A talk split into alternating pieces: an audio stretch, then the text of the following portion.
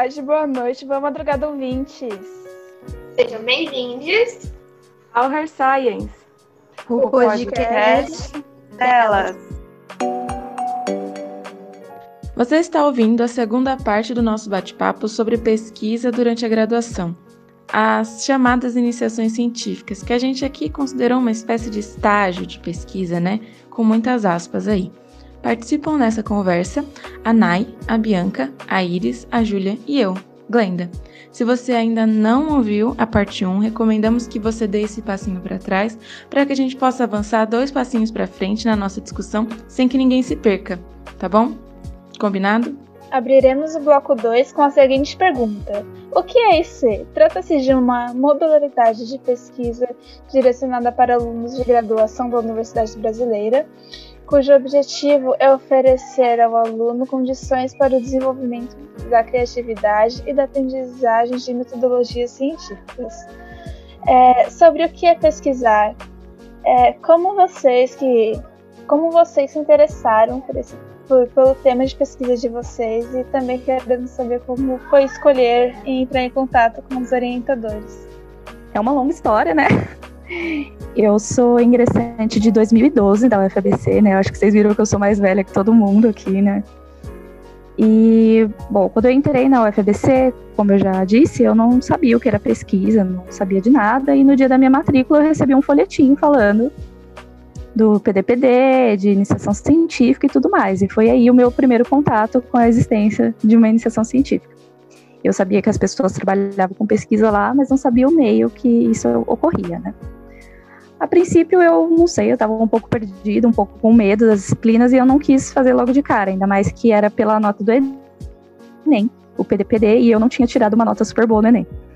Uh, e aí eu fui fazer minha primeira disciplina da biologia, da biologia não, né? É pelo BCIT, mas ela é uma matéria de biológicas, que na minha época chamava Origem da Vida. Como que tá chamando agora? É evolução? EDVT. Evolução, é evolução diversidade. A evolução e diversificação da vida, da na, vida terra. na Terra. isso aí. Obrigada, gente. A melhor matéria da UFBC. Concordo. Topíssima. Eu sou vintage, então chamava tinha outro nome.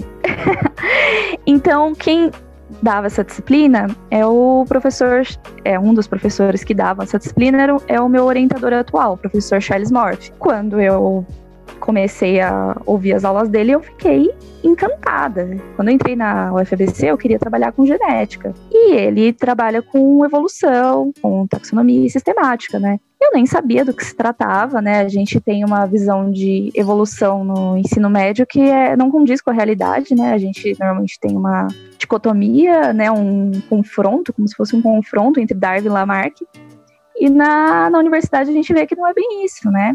Como se formaram a, a história dos pensamentos científicos e tudo mais. Então, nessa disciplina, assim, minha cabeça expandiu, eu fiquei maluca sobre o assunto e eu descobri que a evolução é, tinha uma parte, de certa maneira, prática. É, como que é, né, a prática da evolução? Né? É a sistemática filogenética, onde a gente consegue ver as relações de parentesco entre os organismos, ou seja, como a gente cria hipóteses sobre como os organismos se relacionam ao longo do tempo. Então, essa metodologia ela é baseada 100% na evolução, né? Então, a gente vai partir sempre de um ancestral comum, englobando todos os seus descendentes. E meu orientador, que não era meu orientador na época, né? Meu professor disse que trabalhava com isso e eu fiquei maluca. Então, eu fui pedir um dia para ir na sala dele. Eu tinha ido muito mal na P1. E eu fiquei arrasada, que eu falei, nossa, era a minha única matéria de biologia e eu fui mal, sabe? Como assim? E eu fui na sala dele chorar as pitangas. Não pedi nota, mas. Falei, nossa, eu fui muito mal, não sei o que. Ele me acalmou, ele me, me acolheu muito bem. E eu pedi para ele me indicar uma disciplina que eu pudesse cursar da biologia, porque uh, sempre foi muito difícil para mim cursar as disciplinas exatas do BCT. Então, a minha intenção desde o começo foi mesclar uh, ciências biológicas com o bacharelado em ciência e tecnologia. Então, desde o meu segundo quadrimestre, eu estou pegando matérias da biologia. E eu pedi para ele uma indicação de uma matéria. Ele me deu a indicação dessa matéria e eu fui lá fazer com ele. durante esse período, eu pedi para ser orientanda dele. E ele estava muito ocupado. então ele disse que ele não poderia, né, ser meu orientador naquele momento, mas eu queria trabalhar com ele. Eu, porque ele tinha um perfil um pouco diferente dos outros professores, né? Tinha outros professores que trabalhavam com sistemática, mas o Charles ele tem uma linha de pesquisa um pouco mais interdisciplinar. Ele trabalhava também com história da ciência, ele trabalhava com teoria da evolução, uma parte mais filosófica. Então eu queria muito ter uma formação mais abrangente. Então eu resolvi aguardar. eu fui fazendo outras matérias da graduação. A graduação sempre foi muito complicada para mim, né? Inclusive meu relato é se alguém estiver ouvindo e está com dificuldade para se formar, não desista. Estamos aqui em 2020 e eu ainda estou na universidade, mas eu vou me formar. e a minha dica é que vocês tentem fazer esses projetos, porque a iniciação científica foi extremamente importante para mim. Uh, enfim, passou um tempo, é, não me lembro quantos anos depois, acredito três anos depois, porque minha primeira iniciação científica foi em 2015. Uh, eu fui ver um, um, outro projeto que eu tinha é, desenvolvido na disciplina, nessa disciplina que eu cursei com meu futuro orientador. E aí ele me convidou para ser aluna dele. E aí eu aceitei na hora, fiquei maluca. Uh, ele me propôs trabalhar com uma infraordem de moscas. E a princípio eu fiquei meio assim, né? Gente, vou trabalhar com mosca. Não acredito, né? É uma infraordem? infraordem é um tipo de agrupamento que a gente classifica dessa maneira, mas uh, como eu posso dizer, é super confuso como a gente classifica as coisas, mas é um tipo de agrupamento, como qualquer outro. É família, ordem, infraordem. Então a gente tem essa infraordem que se chama tabanomorfa. A Júlia falou dos nomes estranhos, né? Vamos começar aqui com, com os nomes esquisitos, né? Mas eu pode substituir por, por grupo, né? Que, enfim, é um tipo de uma hierarquia de um grupo. Bom, ele me propôs trabalhar, né, com sistemática de tabanomorfa, né, que é esse grupo de mosquinhas. E eu falei, ah, meu, nossa, vou trabalhar com inseto, não acredito. Ah, eu não era grande fã de insetos. No entanto, eu fui aprendendo a gostar. Por quê? Eu gostava muito do método, que era a sistemática filogenética, que é como a gente aplica a evolução, né? Como a gente é um método que reflete a evolução diretamente. Então, era isso que eu queria fazer.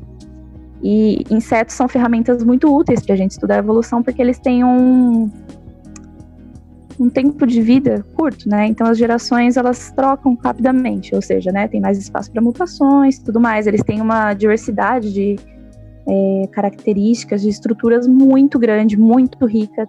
É, tem uma diversidade de espécies muito grande. Então é uma ferramenta maravilhosa. Ele me nem precisou muito para me convencer, né? Eu já tinha dito sim, mas pareceu que fazia muito sentido e eu fiquei super empolgada, super feliz. Eu não esqueço o dia que eu recebi a chave do laboratório para fazer uma cópia, porque eu tava maluca para fazer pesquisa.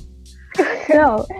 E assim, eu nem contei assim, mas no meu primeiro encontro com ele lá em 2012, muito tempo atrás, eu perguntei para ele: "Ah, professor, eu tô com vontade de ler a Origem das Espécies, né? Que que edição você recomenda, né?" E ele me deu uma edição dele. Eu tenho até hoje ah. guardada. E isso foi, assim, esse incentivo que ele me deu no primeiro quadrimestre foi fundamental para eu, para minha permanência na universidade, a maneira com que ele me tratou, né? Ele me tratou muito bem, eu sei que nem todos os professores fazem isso. É, eu fui muito bem acolhida. E, assim, a universidade não é fácil para todo mundo que vem de escola pública, que tem dificuldade nas disciplinas. Eu tive muita dificuldade, ainda tenho, né? Por isso que ainda estou lá. e assim, é, até hoje, né? Todo o grupo de laboratório me ajuda muito a ter resiliência para terminar essa faculdade, porque vai ter mulher cientista sim, nem que seja na força do ódio. Então, é, foi muito importante esse incentivo, né? Enfim, né? Continuando. Uh, então ele me passou os primeiros passos, né? Me deu a bibliografia para estudar. Eu tomei aquele susto, né? Bastante coisa para estudar. Eu descobri que eu ia ter que ilustrar coisas, eu ia ter que mexer com alguns softwares que eu nunca tinha mexido. Então, acho que grande parte da iniciação científica, ou, ou PDPD, né, que seja o seu primeiro projeto de seu primeiro projeto de pesquisa, vai ter muito de você aprender como escrever um projeto. É, tive essa parte também, ele me ajudou bastante nesse primeiro projeto. Nos outros, ele foi soltando um pouco mais, né? E vai ter muito também de você aprender a mexer na, na metodologia, certo? Então, eu tive que aprender a ilustrar. Eu amei o processo. Então, assim, eu fui me apaixonando cada vez mais eu descobri que eu gostava de ilustrar, então foi juntando coisas que eu já gostava e que a gente normalmente não atribui a um cientista, muito menos a uma área onde você trabalha com insetos. Enfim, então grande parte do meu projeto eu passei aprendendo a, a pesquisar, basicamente, né? E depois sobrou para o final uma análise. E não foi do jeito que eu esperava, assim como a, a Júlia relatou.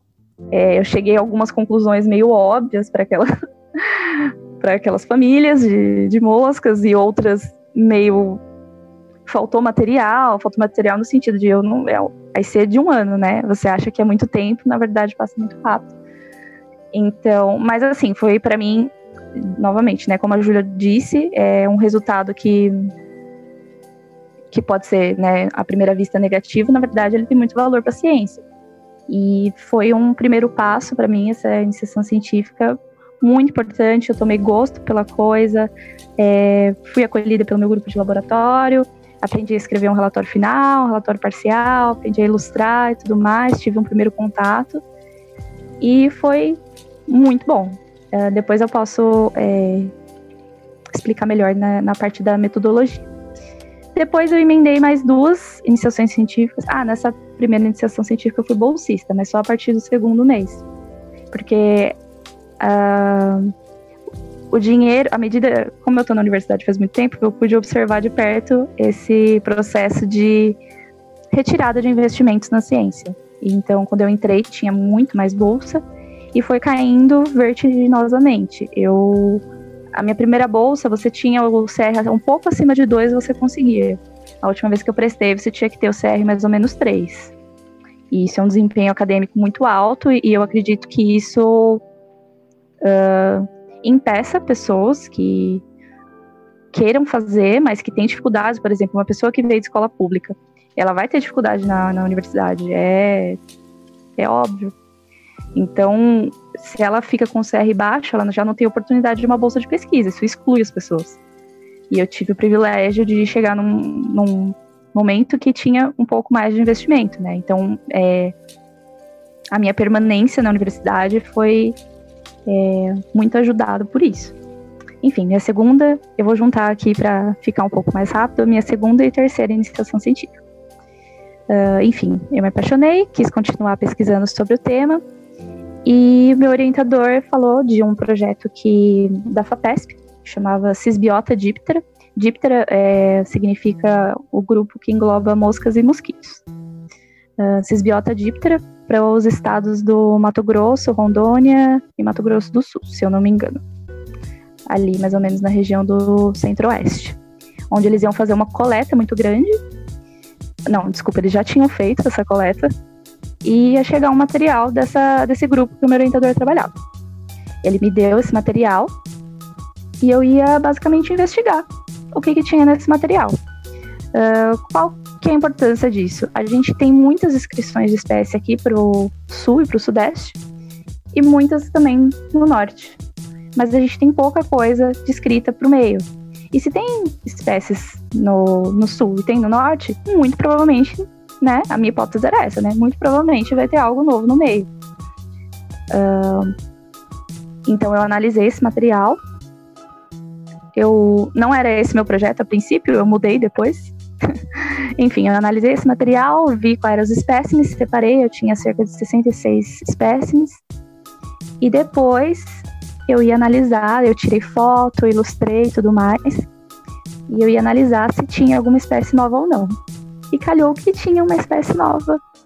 Então, depois disso foi o processo de descrever essa espécie. Também tive que aprender como é que descrevia. Uh, o processo de tirar fotos é bem demorado. Eu fiz também microscopia eletrônica de algumas estruturas. É, foi uma sensação incrível quando eu, vi que era uma espécie nova. É, nomear a espécie é também muito legal. A gente deu o nome de Chrysopilus kafkai, em homenagem ao escritor Franz Kafka. Não sei se vocês conhecem a Metamorfose, que é uma novela que onde o protagonista ele acorda um dia e ele virou um inseto, basicamente. então eu estava lendo esse livro na época e calhou de eu descobrir a espécie nova e eu decidi homenagear o, o Kafka, que é um escritor maravilhoso. Oi? Você pode dar o nome que você quiser para a espécie que você acha, como que é? Mais ou menos, tem algumas regras. Uh, você não pode dar o seu próprio nome ou o nome de alguém que esteja na pesquisa. E é altamente recomendado que tenha algo a ver com uh, a espécie que você está descrevendo. Por exemplo, eu tive que justificar esse nome, né? E a gente descreveu que, assim, esse bicho ele tem o corpo todo escuro, ele é de marrom bem escuro. Tanto é que a minha descrição é muito engraçada. É assim, né? Na descrição da espécie, para quem nunca leu, é tipo assim, você tem que descrever a cor, o formato, e isso tem medições e tudo mais, né? E a cor é muito engraçada, que é tipo assim, marrom escuro, perna, marrom escuro, terminalha, marrom escuro. E a gente fez uma ligação que a, a obra do, do Kafka é muito sombria, né? Então a gente falou, né? Bom, bem como a, a, cor do bicho, né? A obra também é sombria, a gente justificou dessa maneira. Mas não é de, de qualquer jeito. Tem uma série de regras também, né? Do latim e tudo mais, que você tem que ver no, no manual de taxonomia. Mas é uma das partes mais, mais legais da nome. É muito legal, eu fiquei muito animada. É, enfim. É, depois disso, né? Quando você tem uma espécie nova, você pode publicar um artigo com isso. No entanto, é, como é, em Díptera a gente tem várias descobertas, é, uma espécie é relativamente pouco. Mas essa foi a primeira espécie desse grupo no centro-oeste. E isso é um resultado muito interessante, porque é uma área gigantesca. Ali onde ele foi coletado, né, que é na Serra da Bodoquena, é uma parte limítrofe entre o Pantanal e o Cerrado, e vocês devem ter acompanhado esse em 2020, né? Houveram muitas queimadas ali nessa região. Então a gente está extinguindo a biodiversidade sem a gente saber o que tem ali. Então é muito importante que a gente nomeie, que a gente mapeie essa biodiversidade para que a gente possa criar estratégias de proteção ambiental e tudo mais, né? A taxonomia é sempre o primeiro passo para qualquer é, pesquisa na área de biologia, né, por assim dizer, porque para a gente fazer qualquer coisa a gente precisa saber qual espécie é. Então a gente precisa, seja de genética, seja de ecologia, tudo mais, você precisa saber com o que você está trabalhando. Então, por isso que a gente fala que é uma ciência básica, né? Então tá na base de tudo ali.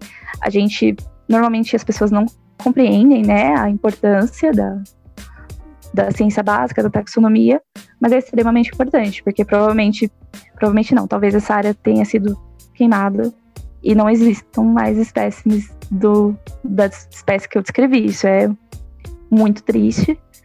É, a gente tenta continuar, né, fazendo ciência aí, mas tem horas que é bem complicado, né, porque a gente sabe que as razões, né, políticas, econômicas e tudo mais envolvidas nisso são bem obscuras. Então, enfim, é, foi uma experiência muito bacana. Depois disso, eu fiz o meu TCC em cima desses dois anos de iniciação científica e fiz o manuscrito para publicação. É, aí vocês devem estar se perguntando, né? Todo esse tempo, Bianca? Sim, todo esse tempo. É um processo demorado, taxonomia é uma ciência demorada. Eu fiz minhas ICs de maneira consecutiva, né? Então, eu fiz a primeira em 2015, a segunda em 2016 e a terceira em 2017, concluindo ali em 2018. Nos dois anos subsequentes, eu fiz o TCC e fui preparando esse manuscrito, né? Tinha que ser em inglês, que é outra barreira que às vezes a gente encontra na graduação, né? A gente tem que escrever em inglês, né? Porque a, é a língua universal da ciência. Então, para você publicar, normalmente tem que ser em inglês. Então, foi outro desafio, né? Escrever em inglês. Eu tomei pau de revista. Escreveram coisas horríveis nos meus pareceres.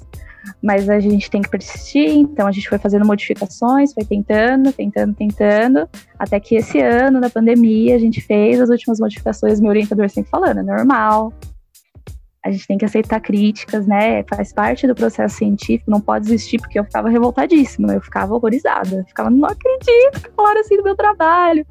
Meu Deus, eu não acredito, era terrível. Mas a gente persistiu e conseguimos publicar esse ano na Papéis Avulsos de Zoologia, que é uma revista da USP. E eu fiquei muito satisfeita, muito feliz. Eu pretendo continuar pesquisando aí para o mestrado. É, como eu já tinha, havia dito anteriormente, foi muito difícil para mim continuar pesquisando na pandemia. É, então eu estou um pouco em pausa. Eu estou tentando focar em terminar minha graduação, porque eu ainda estou no BCIT. Eu consegui passar em eletromag e eu estou muito feliz. e falta só uma matéria de física, falta FETERM, para eu me formar. E a biologia eu estou praticamente né, finalizando, então é, o plano é continuar a pesquisar mais ou menos nessa área. Eu acho que eu vou mudar um pouquinho, mas com o, meu, o mesmo orientador. E é isso, é, a mensagem é essa. É, uh, a estrada é longa, cheia de percalços. Na, na minha segunda e terceira IC eu tive pouquíssimos meses de bolsa, porque o investimento foi diminuindo. E eu não vou mentir que fica difícil, porque como a Júlia disse, é, a gente é obrigado a procurar outras fontes de, fontes de renda, então o meu tempo para pesquisa diminuiu, isso quer dizer que eu, eu demorei mais tempo para finalizar as coisas, mas a gente vai persistindo como dá. É, eu tenho alguns privilégios, eu moro perto da universidade, meus pais me ajudam, mas não é fácil, tem que ter investimento. É, e, enfim, agora para o mestrado as perspectivas são sombrias também, né? A gente não sabe se vai ter bolsa, como é que vai ser. A gente sempre trabalha muito e não recebe tanto. Mas vamos vamos persistir. Eu também tô eu estagiava junto com a Júlia.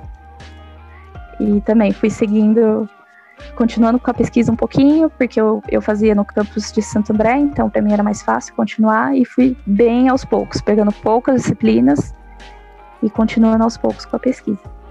Basicamente é isso da, da minha trajetória. Falei bastante, né, gente? Perdão. Não, tudo bem, foi super informativo, você falou super bem. Agora... Perfeita. Exato. Foi, foi Obrigada, gente. Foram três Tava... né? Que teve que englobar uma.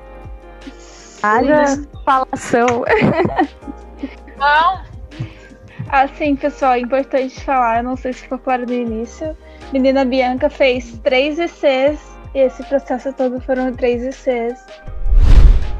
Agora, retornando à gravação, menina Glenda vai falar sobre o processo dela de pesquisas de, na iniciação científica, como que você se, como você se interessou por esse tema e como foi entrar em contato com, a sua orientador, seus orientadores.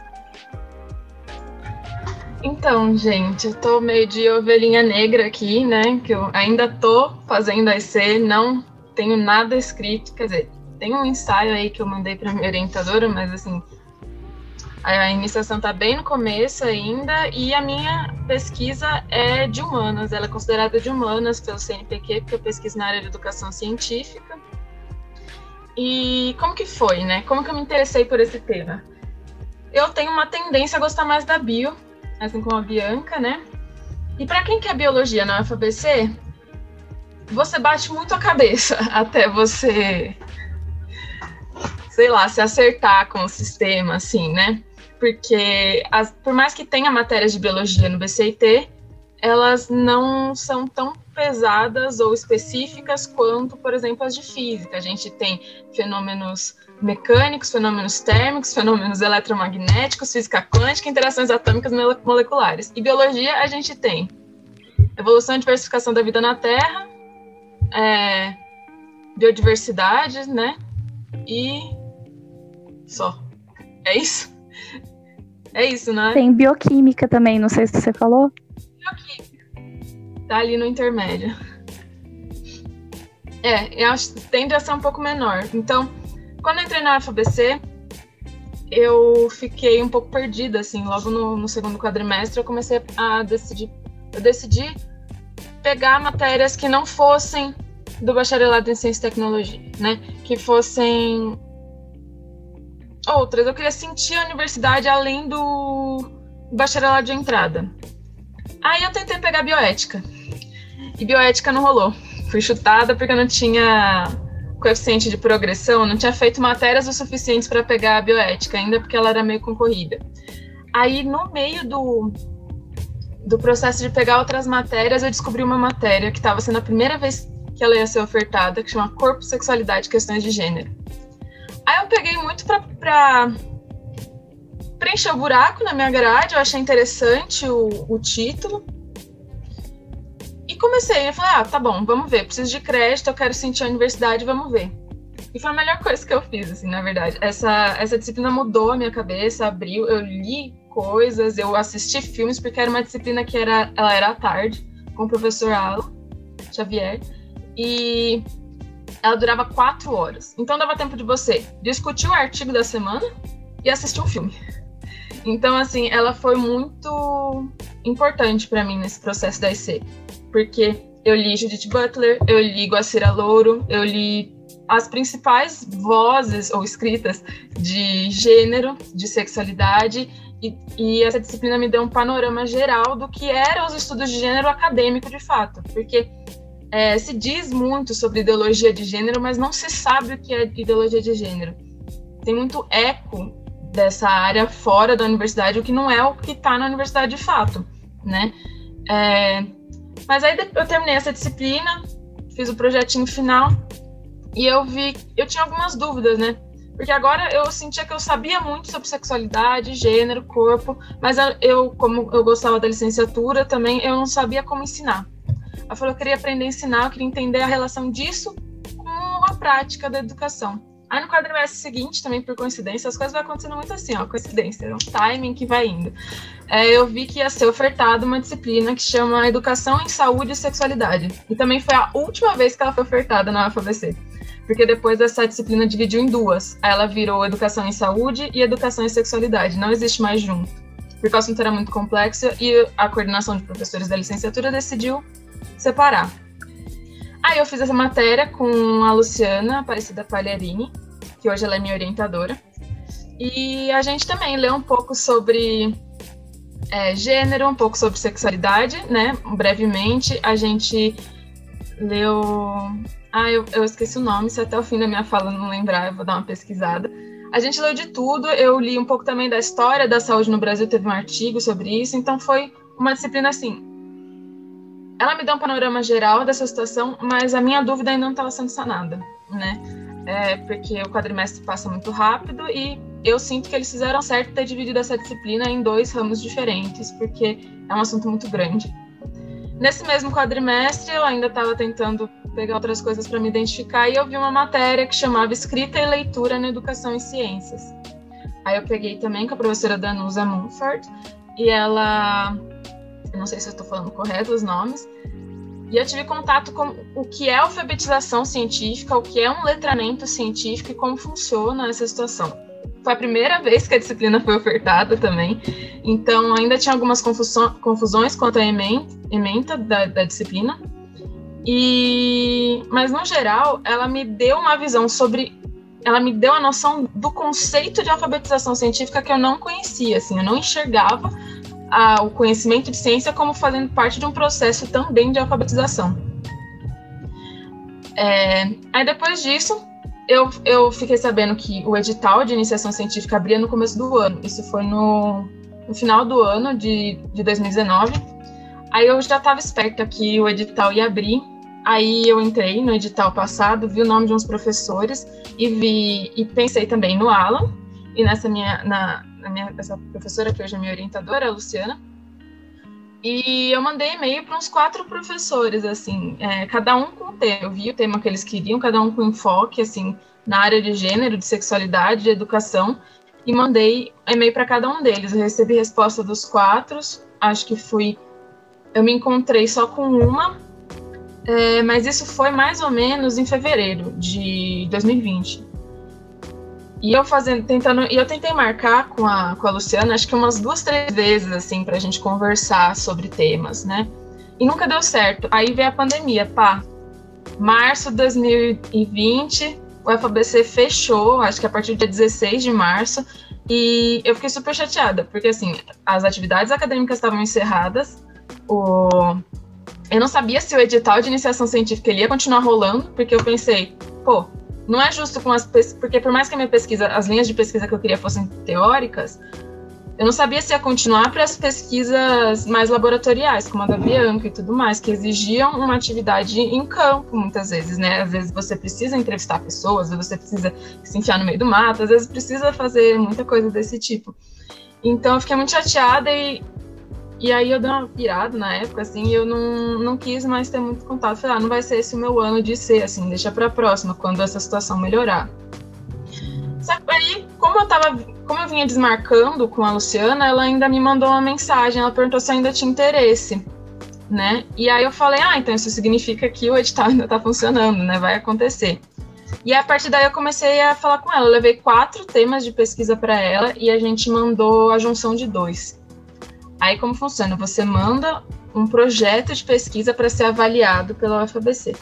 Se essa pesquisa precisar de seres humanos, vai passar por um comitê de ética. Se não precisar, não, não precisa passar por um comitê de ética. A minha não precisava, porque ela era teórica. Em, de início, ela era, para ser uma revisão bibliográfica. Aí a gente enviou esse projeto de pesquisa, a gente escreveu super rápido porque estava com prazo em cima, porque a, o edital ele era para fechar assim em março, abril, só que eles é, prorrogaram para maio também, eu não lembro direito.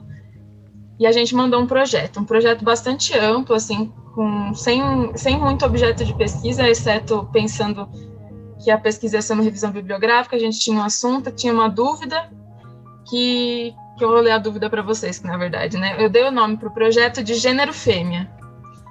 É, os discursos biológicos e médicos contribuíram para o controle de corpos femininos em campos científicos sociais ao longo da história da ciência? Essa era a minha dúvida, né?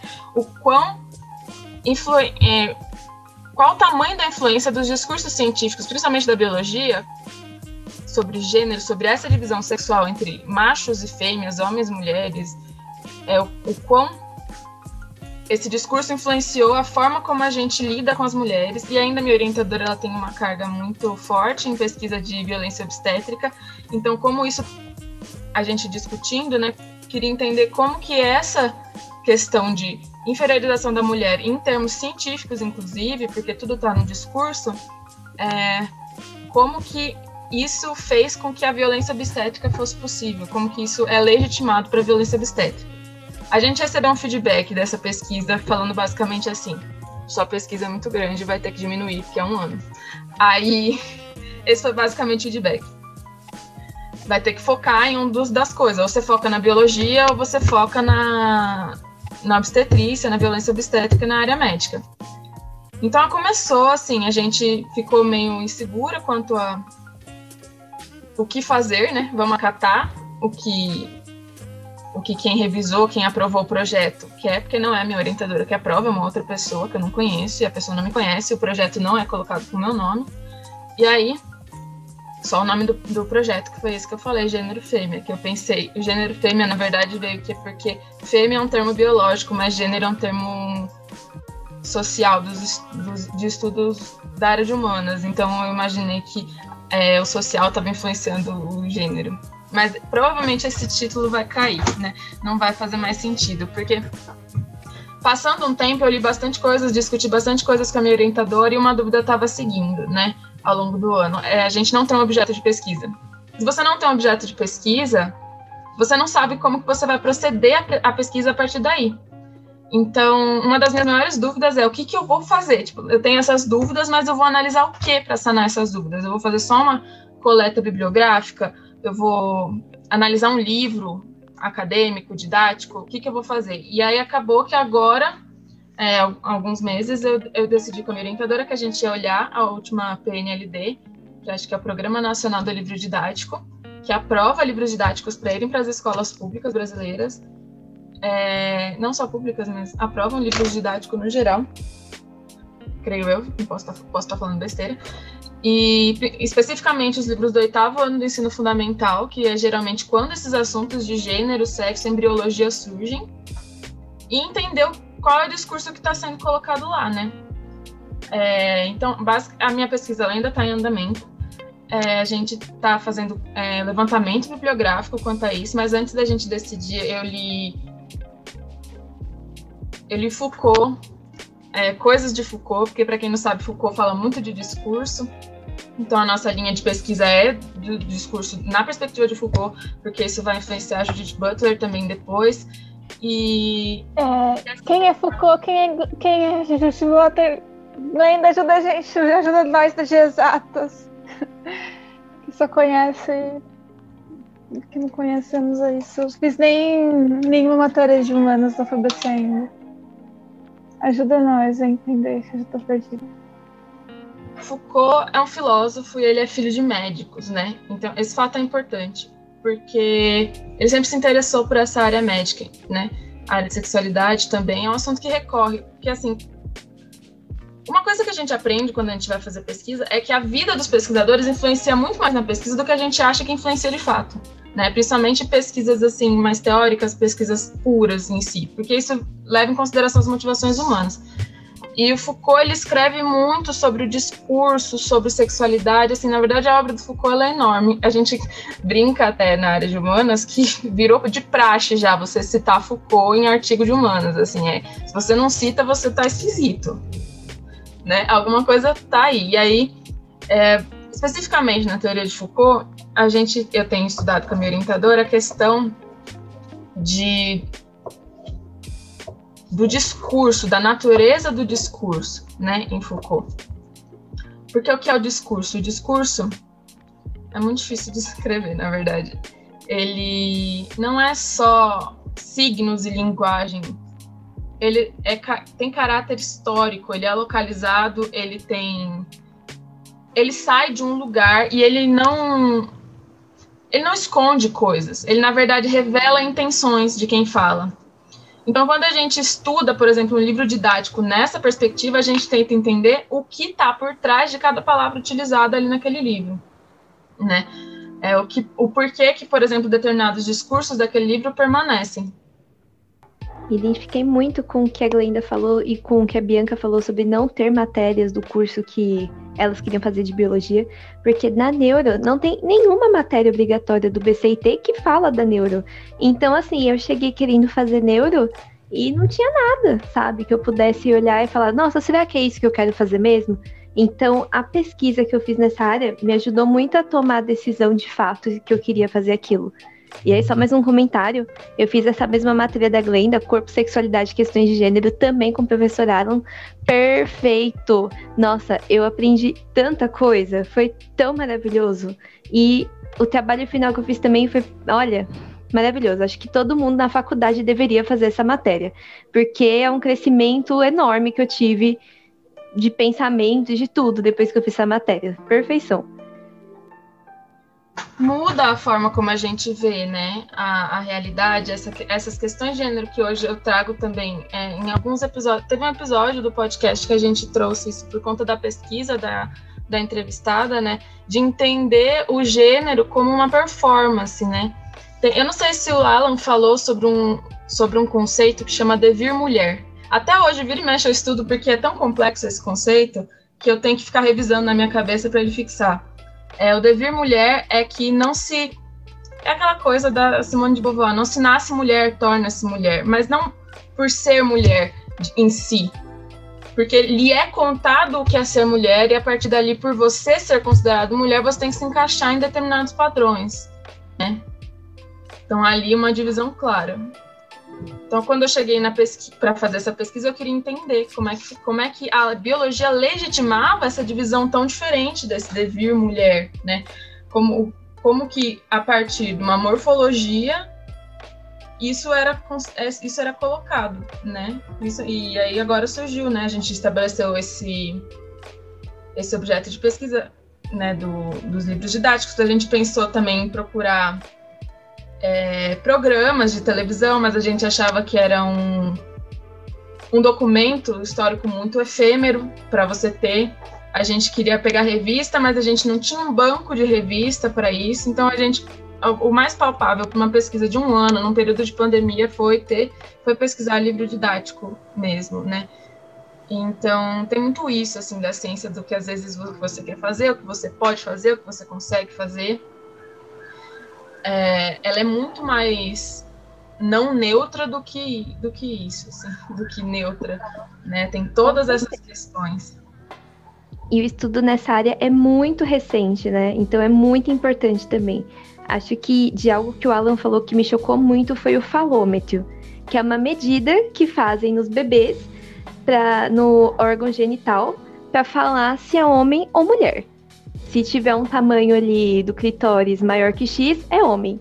Se tiver melhor, menor, é mulher. Se tiver ali entre eles, é intersexo. Gente, quem definiu isso?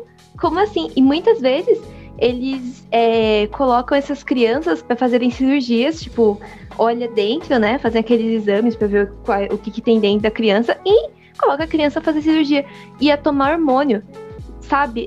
É uma agressão ao corpo dessas crianças. Eu fiquei assim, chocadíssima, chocadíssima. Não, é, é absurdo. O, a forma como a gente tratava o que antes. É, um adendo, não pode. É imoral hoje em dia, né? chamar pessoas de hermafroditas. Não é um termo que se usa mais, é um termo que cai em desuso. A gente usa o termo hoje intersexuais, eles fazem parte do, do movimento queer LGBTQIA, né? É, não se usa mais essa definição. E essas questões, né, de quando surge um indivíduo com uma biologia duvidosa, entre aspas, o, esse fato mostra pra gente como que o que realmente importa não é a genética que todo mundo diz, que todo mundo pinta como sendo. O de fato é a aparência, o que vai ser possível para a pessoa performar depois. Então, ah, ele consegue performar um homem de acordo com o tamanho desse pênis? Não. Corta. É assim, basicamente, que se fazia. Hoje, a recomendação médica é que não se faça nenhuma alteração genital de bebês recém-nascidos até que se a criança se desenvolva e aprenda a se comunicar, se identificar é, como um indivíduo, suas vontades, suas questões, sua personalidade. É, mas é absurdo isso, absurdo.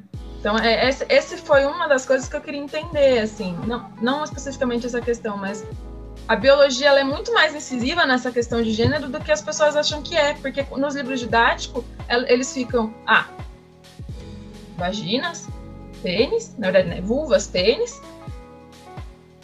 É isso que existe. A função disso é reprodutiva. Não há nenhum caráter social a respeito disso. E é isso. Sendo que isso não é, desconsidera o fato, o fato social de tudo isso, né? Eu tenho lido, feito levantamentos bibliográficos de pessoas que fizeram pesquisas parecidas com a, com a minha em anos anteriores e a, e a conclusão é sempre a mesma. Assim. Há o benefício da, da parte anatômica nos livros, em detrimento da parte social. Não se fala desses assuntos, é um assunto intocado. É, e eles fazem parte da dúvida dos alunos, eles fazem parte do assunto dos alunos, e basicamente assim: isso é delegado ao professor de biologia, é ele que tem que falar disso, só que no livro ele não tem nada disso, logo ele deve ficar no livro, então ele não pode falar disso, então ninguém fala disso. E é só um, uma pergunta. É, desculpa. Essa matéria que vocês estão falando, que, são, que é maravilhosa, ela é obrigatória para licenciatura em biologia? Eu acredito que não, né? Então, não. o professor, além de tudo, ele não é ensinado como ensinar essas questões, né, de gênero. Então a gente muitas vezes esbarra em. Eu mesma já me embananei mil vezes é, em nomenclaturas é, que a gente não sabe qual utilizar, é, definição sexo biológico, como que como qual a relação do sexo biológico com o gênero. Então eu acredito que pesquisas como a sua sejam muito muito úteis e muito importantes para elucidar essa questão, assim.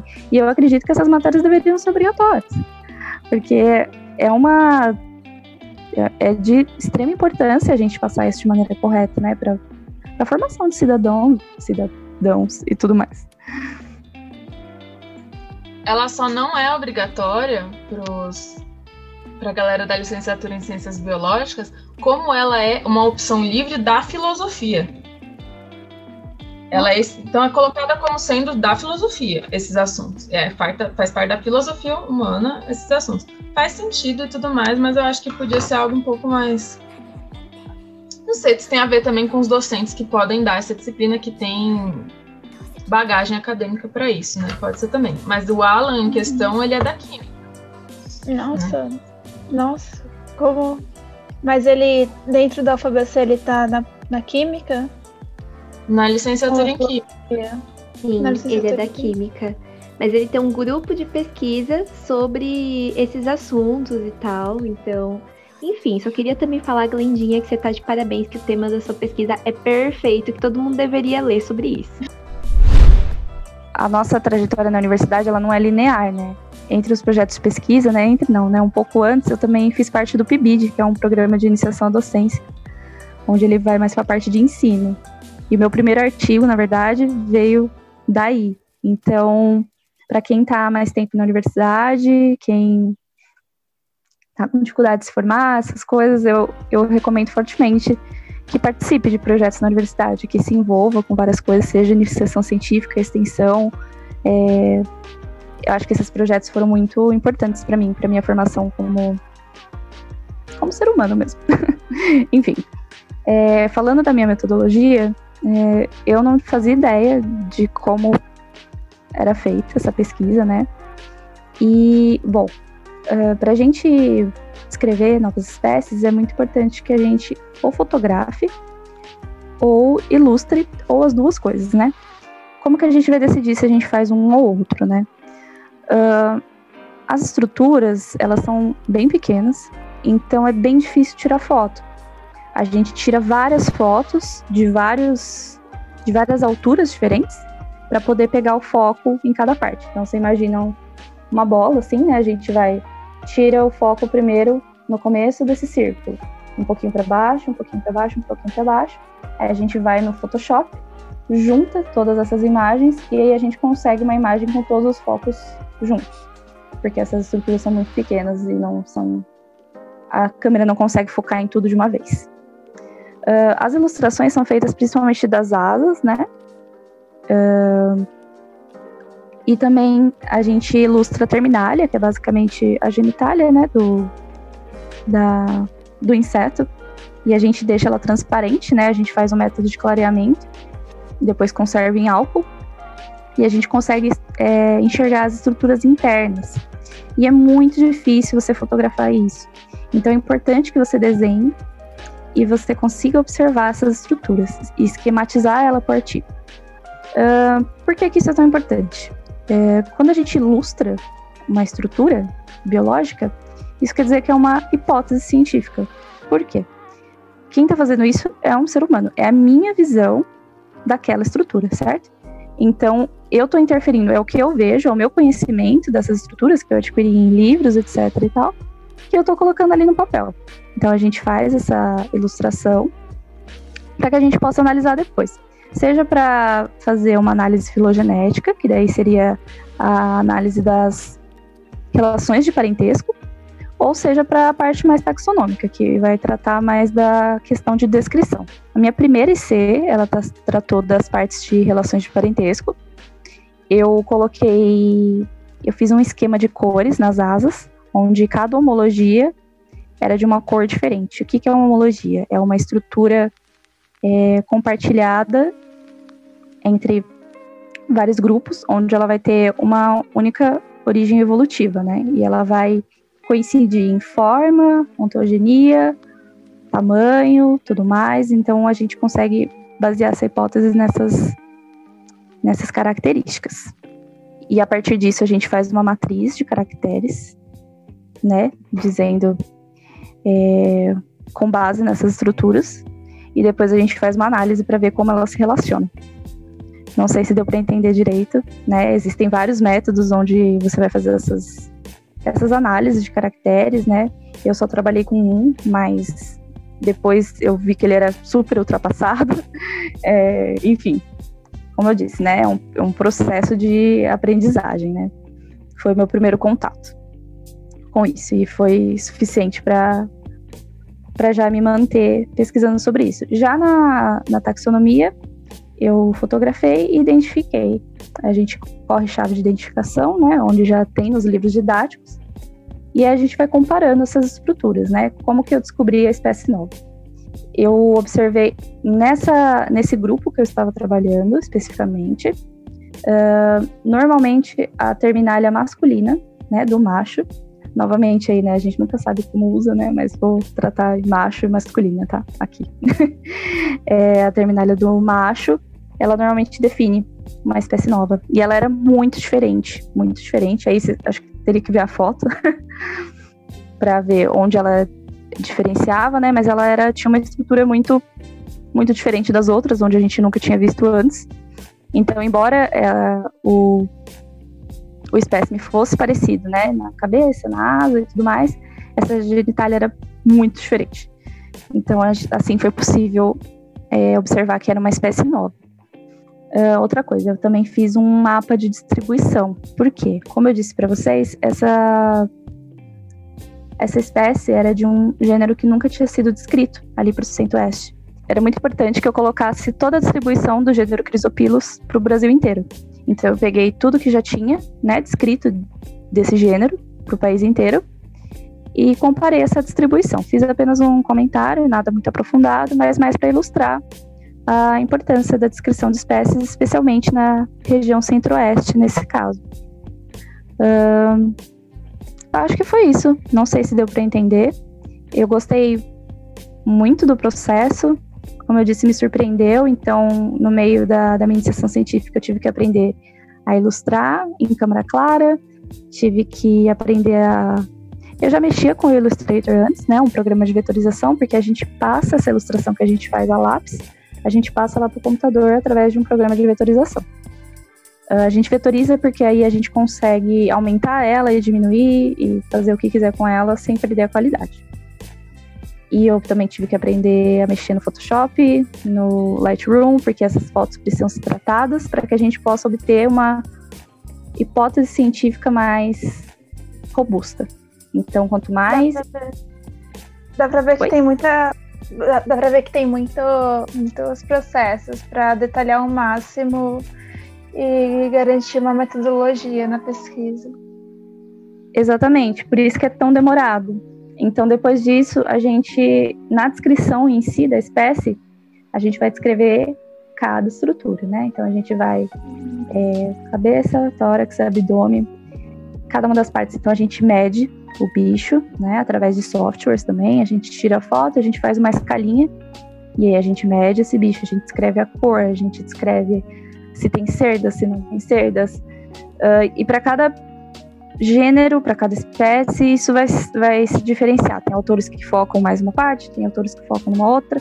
É um processo extremamente é, detalhista e minucioso. E mesmo quando eu enviei para a revista, voltou com mais coisa. Na minha banca do TCC, voltou com mais coisa. Então, sempre acaba escapando alguma coisa.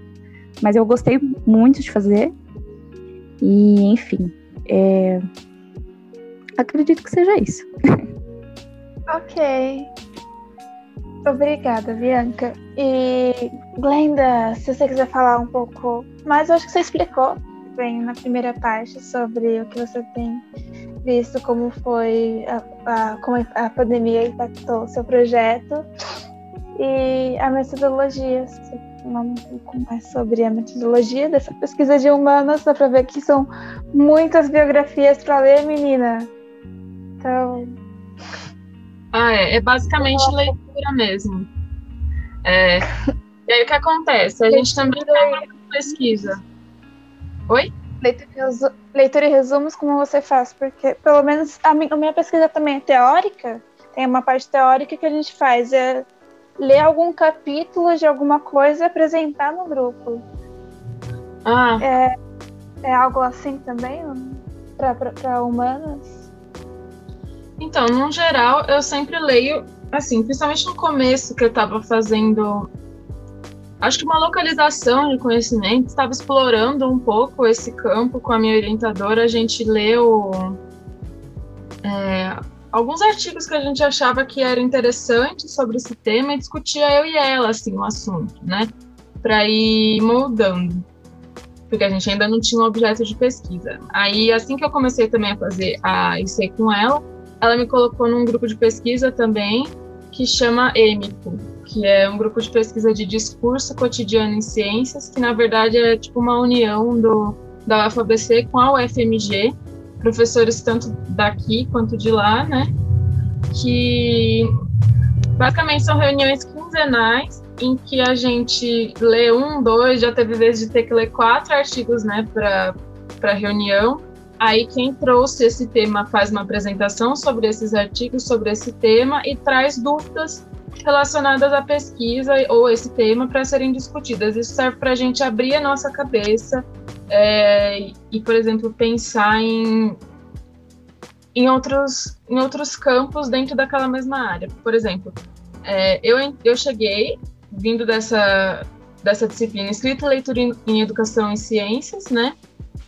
E eu pensava muito nas palavras. Eu falei, eu quero entender o efeito das palavras. Aí eu tive uma discussão no grupo étnico sobre educação multimodal. E eu comecei a perceber que não são só as palavras que importam numa, numa área da educação, as imagens também são importantes, passam uma mensagem. É, o que o professor faz na, na sala de aula importa, tem, tem parte da comunicação que está ali é, além do que está escrito no livro também, né? Então, por exemplo, um exemplo de um artigo que eu li que eu não vou lembrar agora é, é assim: o professor falava sobre, queria é, que os alunos entendessem é, o conceito de atmosfera. E os alunos não sabiam descrever com palavras o que era uma atmosfera, mas eles conseguiam fazer um gesto, né? Eles fechavam o punho e passavam outra mão por cima, como se fosse uma camada, né? Então, isso é uma comunicação que, que que não está presente no livro e faz parte da, da sala de aula. Isso abriu minha cabeça para minha pesquisa de não olhar só as palavras, mas também. Claro que eu não vou poder fazer uma pesquisa em sala de aula hoje, né? Mas. Até por causa da pandemia, mas isso me abriu a cabeça para procurar nos livros didáticos outras coisas que não sejam as palavras, a comunicação é, de quem escreveu para quem está lendo como um todo, né? É, mas, enfim, o, pro, o processo de pesquisa, né, como eu estou menos da metade, assim, metade da pesquisa, eu, eu ainda não tenho. A gente começou a fazer levantamento bibliográfico, logo a gente vai fazer análise dos livros em si. E, na verdade, a dúvida que eu tinha, que era os discursos biológicos e médicos contribuíram para o controle de corpos femininos em campos científicos e sociais ao longo da história da ciência, eu meio que já me respondi ao longo dessas primeiras primeiras pesquisas, assim, leituras que eu fiz e reflexões, eu, a minha orientadora pediu uma espécie de ensaio com todas essas ideias que eu estava tendo, com todo o conhecimento que eu vinha acumulando. Aí eu fiz esse ensaio com esse título, que foi o título do projeto de início. E, então, meio que a dúvida que eu tinha quando eu cheguei para orientadora, eu já meio que sanei, assim, né? Que às vezes a gente chega com dúvidas mesmo, questionamentos, é, inquietações. E essa inquietação eu meio que resolvi. Agora eu quero, eu vou fazer a parte prática mesmo do, da pesquisa, que é pegar os livros, o que está acontecendo, o que está sendo feito, né? Então ainda tem muita coisa para fazer. Eu não sei como vai ser o meu simpósio, se vai ser virtual, se vai ser presencial, assim. Será no simpósio. É. é. Você comentou é que você comentou que tem uma reuni que faz reuniões com o pessoal, com grupos de pesquisas da UFMG.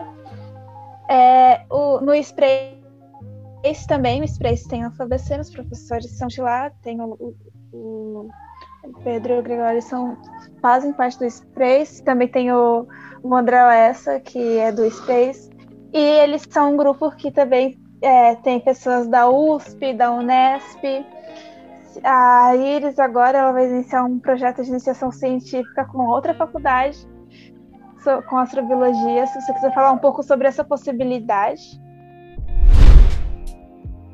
É uma loucura, na verdade, o jeito que eu fui parar na USP, mas vamos lá. Esse ano teve aquele negócio de fósforo em Vênus, né? Eu acho que todo mundo viu que houve aquele negócio de encontramos fósforo em Vênus, será que é um Será que é possibilidade de vida? Será que tem vida em Vênus? Então todo mundo começou a olhar muito para isso, né? E aí eu e a Né, fez uma live com a Cecília Chiren, que é a docente da UFBC, sobre o filme interestelar e tava esse negócio de fosfina em Vênus, e a gente queria achar um docente para falar sobre isso. E aí ela indicou o Douglas Galante, que ele é um dos pioneiros nessa área aqui no Brasil e que ele estuda astrobiologia. E eu super nessa vibe, né? A gente tinha feito um podcast com a Amanda Araújo e ela falando sobre como ela mudou de astrofísica para astrobiologia e eu tava pesquisando muito na época. E aí a gente entrou em contato com ele, fizemos uma live. Nesse meio termo eu conheci que aqui no Brasil tem um, um local chamado Habitat Marte que simula Marte. E é muito legal, eles simulam, tipo, como é, plantar em Marte, é, como colocar tecnologias lá, como seria a melhor forma de levar as coisas para lá, né? Então eles estudam bastante coisa com um solo bem análogo a Marte mesmo, então é bem legal. E aí, com isso, é, eu terminei o Habitat Marte, né? Que eles sempre abrem é, cerca de 10 dias para você participar com eles de um projetinho. Então você simula que você está em Marte e você tá com vírus letal, e aí você tem que bolar um plano. Ah, como que eu vou sair dessa? Então, é, como que eu vou sobreviver? O que, que tem que ter no meu ambiente para vedar, para vírus não entrar? É, como que eu vou sobreviver nesses 15 dias de lockdown, né? Então você tem que pensar nisso tudo. E aí, depois que eu terminei o Habitat Marte, eu pensei em linkar as duas coisas, né? Fazer um projeto de pesquisa voltado para astrobiologia e também utilizando isso nacional que a gente tem, que é o Habitat Marte. Aí eu reuni os dois, eu não conhecia direito nenhum dos dois, é, só tinha feito a live com o Douglas, e ele foi muito legal, muito gentil com a gente. É, e aí o Habitat Marte, né, só via nas reuniões que a gente tinha todo dia de manhã. Aí a gente se reuniu, e uma das sugestões que a gente teve foi de fazer um IC no Laboratório de Astrobiologia da USP, informal, porque ninguém sabia como funcionava, muito eu podia fazer formal lá, né, vinculado certinho. É, e aí a sugestão foi de que a gente trabalhasse com microalgas de gelo, que são algas que conseguem viver em temperaturas muito, muito baixas aqui no nosso planeta. E isso é um projeto de uma das alunas do Douglas, né? Então ela participou com a gente na reunião. Então, no vem, basicamente, eu vou, der certo, participar lá no laboratório com eles, eu e minha amiga Sandra. Empurrei ela comigo nessa também. Então, vai ser uma IC em dupla. E vai estar participando lá no laboratório de astrobiologia da USP, é, analisando as microalgas, se elas podem ser é, uma ferramenta para o ambiente análogo a Marte, né? Então, se elas podem fornecer é, o combustível a partir do hidrogênio, se elas podem também, a partir do oxigênio, é, contribuir né, para o oxigênio para a gente lá, é, que mais? E também é muito legal porque elas podem produzir um, uma substância que ela afeta a fibra ótica. Então, assim, 10 em 1, né? Ela consegue é, para o combustível, também para o oxigênio e para a fibra ótica. Então, a gente vai fazer isso. E aí, como que você pode se candidatar, né, para é, iniciação científica lá, especificamente na USP. Eu não sabia até pouco tempo atrás, mas aí a gente foi fazer. A Nayara falou, vamos fazer é, podcast de C, e aí eu dei uma pesquisada. É, então, assim, você tem como se candidatar na USP, sim, uma candidatos externos, é, mas aí você tem que ter um Lattes. Então, você vai lá, cria seu Lattes bonitinho, e você tem que ter um orientador. E depois tem que ter alguns documentos. Então são eles RG, CPF, tem que digitalizar eles, um telefone para contato, um e-mail, e aí torce para que tudo dê certo e você consiga a bolsa. Basicamente isso. Ah, então você pode conseguir bolsa. Uhum. Sim, você tem que só seguir essas coisas. É que agora tá com tanto corte que não sei, né? Mas é isso. É isso, muito obrigada, pessoal. Olha, é, eu acho que para os ouvintes esse episódio vai ser dividido em algumas partes, mas nós aqui estamos duas horas lutando, gravando. Muito obrigada, meninas. Imagino que estejam todas meio cansadas já. E eu acho que os ouvintes, vocês devem ter ouvido muitas possibilidades de pesquisa na ciência. Então, olha, vocês podem, vocês têm muitos campos para procurar, para se encontrar. Eu, pelo menos, só comecei com PDPD, eu ainda sinto que eu tenho muito ainda para pesquisar e, e, entender sobre o universo. Eu acho que eu não estou sozinha nessa, nessas inquietações. Então é isso, ouvintes. Muito obrigada por ficar até aqui. Se vocês lutaram por todas essas partes, nos ouviram até aqui, envia um pontinho no Instagram, um, um direct, falou: Ei, eu sobrevivi. E tchau, tchau. Se cuidem. Sem aglomerações. Você provavelmente já sabe, mas sempre vale a pena repetir que o Her Science é um canal de podcast dentro do projeto Desbravadoras do Universo. Por aqui, nossa missão é divulgar o trabalho de pesquisadoras, além de falar sobre a ciência feita por e para elas. O Desbravadoras do Universo é um projeto de divulgação científica que visa também trazer maior representatividade para o meio acadêmico. Você pode acompanhar a gente também no Instagram, Twitter ou TikTok com arroba DDUMulheres, no YouTube com Desbravadoras do Universo e na Twitch, Desbravadoras underline do underline universo. Créditos do episódio. Locução: Glenda Bolzan e Nayara Amaral.